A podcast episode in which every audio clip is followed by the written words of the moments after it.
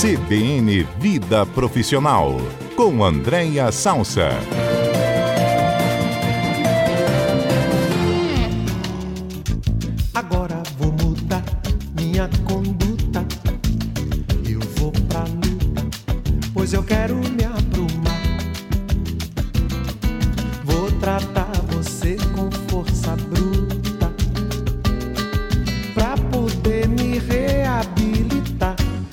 Esta vida não está solta. E eu pergunto com que roupa, com que roupa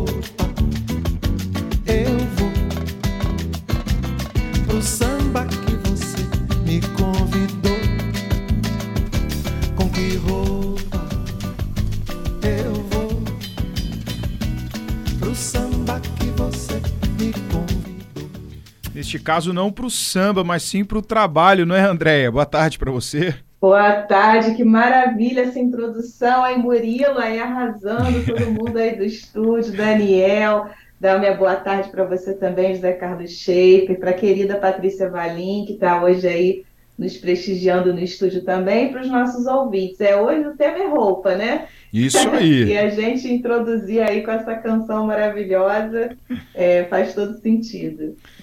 Então, Andréia, é, hoje o nosso tema, né, são essas roupas casuais, a gente pode dizer, que estão dominando o mercado de trabalho. Para começar, eu gostaria que você desse um contexto, então, para os nossos ouvintes, né? É uma mudança no dress code, nesse código de vestimenta das empresas, das organizações. O que está acontecendo nesse cenário? Isso já foi muito mais forte, né, Schaefer? A coisa do dress code, né, das regras de vestimenta, e hoje é até muito por força dessas novas gerações, e há, há duas segundas-feiras atrás, né, eu e Léo, a gente falou sobre muito sobre gerações, mas, mas, mas na perspectiva do empreendedorismo, e agora a gente fala também da influência dessas novas gerações na questão das roupas, porque eles que trouxeram muito essa necessidade, essa demanda, na realidade, de, de roupas mais confortáveis. Então, as gerações mais maduras, era muito comum a gente ver nos ambientes profissionais ainda o uso das gravatas, né, dos saltos altos. Os saltos altos ainda tem, mas estão ficando mais para trás. Então, é uma releitura que a gente chama de contracultura corporativa, né, que foi muito, é, não só impulsionada por essas novas gerações, as pessoas mais jovens, mas também pelo crescimento da indústria de tecnologia, né, que criou uma realidade nova para o mundo do trabalho e isso acabou influenciando a questão da roupa também, que parece algo trivial, assim, que fica meio no paralelo, mas ela diz muito sobre cultura, né, sobre hábitos, tem a ver, influencia no clima organizacional também, e a gente vê um fenômeno é, muito forte agora, já acontecia antes, mas no pós-pandemia, porque todos nós, é independente de geração, né, independente de idade,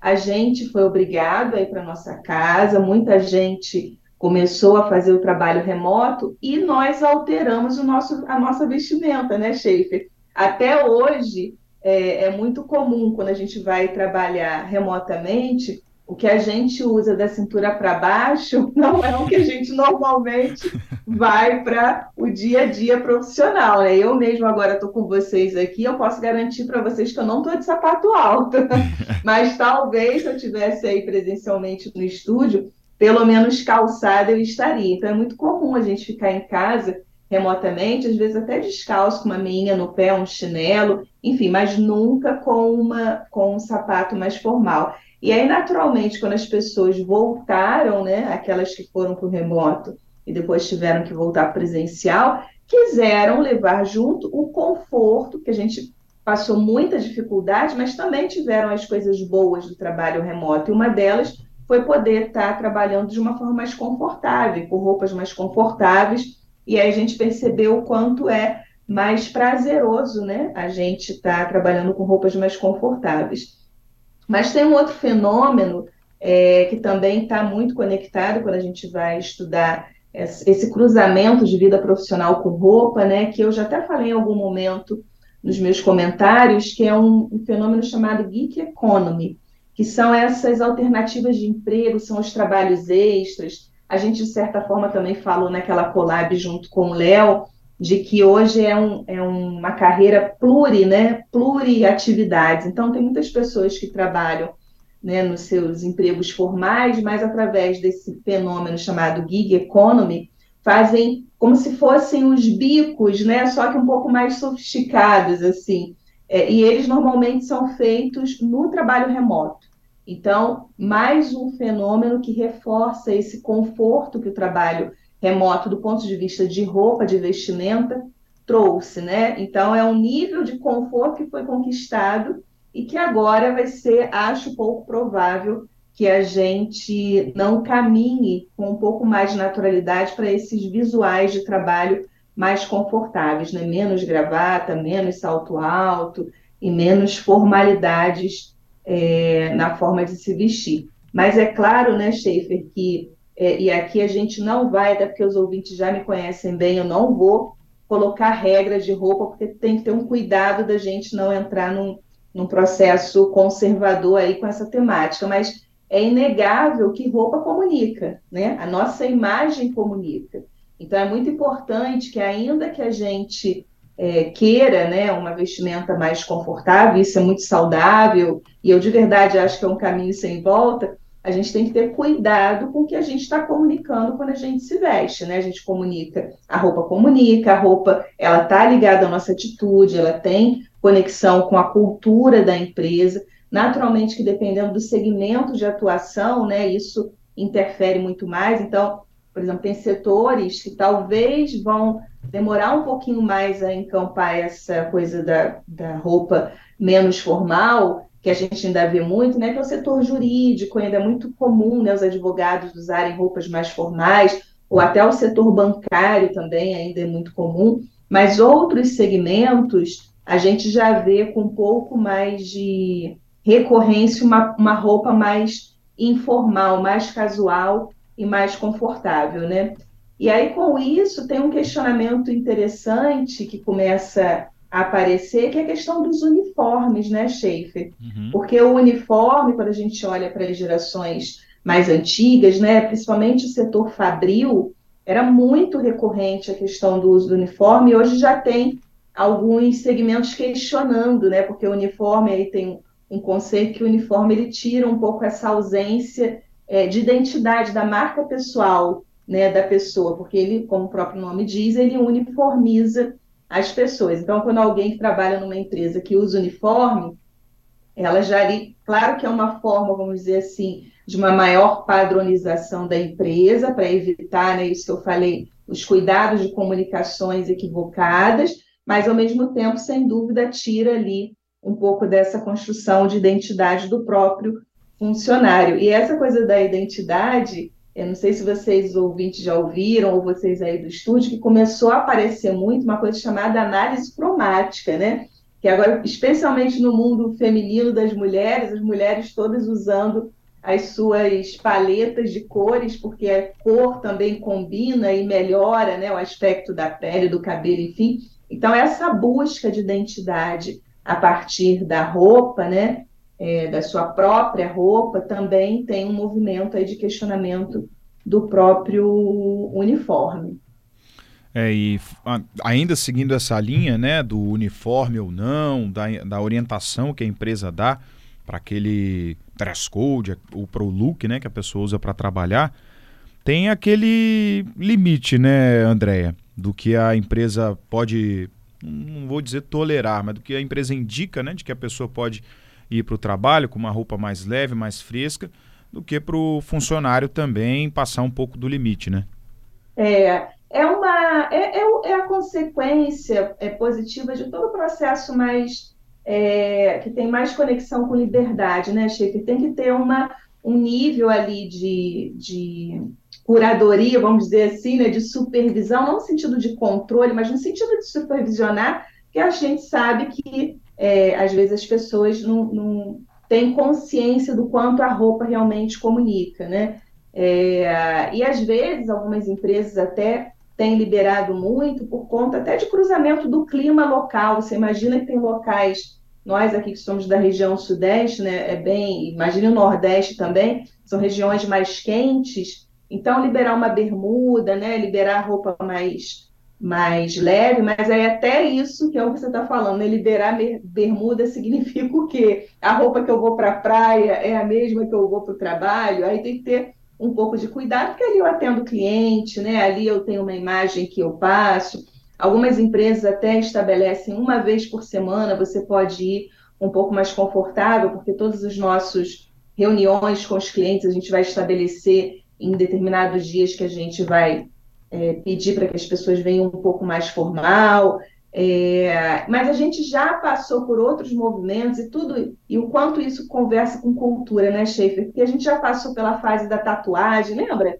Tatuagem era uma questão também, era um tabu no ambiente profissional. É. O próprio piercing, homens de brinco, o próprio cabelo, né? Os cabelos de homens, então tinham que ter sempre cabelos muito curtos, e agora uso até de dread, de black. A gente tem aí o Murilo, que é um querido nosso que comprova isso, né? E tantos outros profissionais, até de vídeo mesmo, do jornalismo. Então, a gente está passando por um, por um processo de revisão de vestimenta que conversa naturalmente com a história da humanidade, né? Assim, começa a não fazer muito sentido o fato de você estar de gravata significar que você tem ali alguma coisa um pouco mais formal, preparada para oferecer. E aí a própria, essa matéria que a gente trouxe da Forbes, né, que foi um lançamento no final de janeiro desse ano, ela cita, inclusive, que algumas empresas que começaram a flexibilizar essa questão de roupas mais casuais e confortáveis, eles perceberam que os funcionários eles estavam ficaram mais produtivos e satisfeitos, né? Porque tem uma, uma questão do bem-estar mesmo, né? De você estar um pouco mais é, confortável. Mas eu acho que o, a mensagem final, né, para quem usa, né, que são os funcionários, é que roupa comunica, então tem que ter cuidado com o que você está comunicando. E para os empregadores é, será que ainda faz sentido tanta formalidade né, no mundo que está indo para uma coisa mais do conforto, do bem-estar? E será mesmo que os clientes estão olhando tanto né, se eu estou sendo atendido por um engravatado ou se eu estou sendo atendido por alguém que me traz solução, né, que me traz ali o que eu busco do ponto de vista profissional. Então, acho que fica essa mensagem que a gente não subestime né, o efeito e a imagem que a roupa é, pode causar né, na nossa carreira e no mercado né, profissional. É, como você bem destacou, né, a roupa comunica, né? Ela traz ali a sua atitude e aí, em cima disso, vem toda essa questão né, de ser resolutivo ou não. Daniel Marçal, tem participação. Na verdade, André, eu só ia ressaltar essa questão do, de que empresas muitas vezes adotam um dia da semana para o funcionário poder vir mais um pouco mais leve, né, com uma roupa mais leve. Eu queria saber a sua opinião sobre isso, mas também muita gente acaba não vindo por até medo, né, por ter que vir arrumado entre aspas todos os dias. Fica com esse, esse receio de nesse dia que a empresa libera vir um pouco mais leve, não vem porque fica com medo do, do colega ou outras pessoas não virem também. Qual é a sua opinião sobre isso? Eu acho que é, deixar optativo é muito simpático, né? No mínimo, muito simpático. E aí, se alguém fica preocupado de vir um pouco mais leve, é que talvez esteja exagerando um pouco mais desse leve, né? Porque se o leve significa uma camisa né, mais de malha e uma calça talvez menos formal, eu não consigo ver alguém constrangido por isso. Agora, se a pessoa está inter tá interpretando que mais leve é vir de chinelo, short curto, e, e, talvez né, uma, uma camisa aí que mostra mais do que deva, aí realmente é um ponto de atenção. Mas eu sempre vejo com bons olhos essa coisa de estamos oferecendo aqui um espaço e use da forma que você entender que faz mais sentido, que te gera mais conforto, né? Perfeito.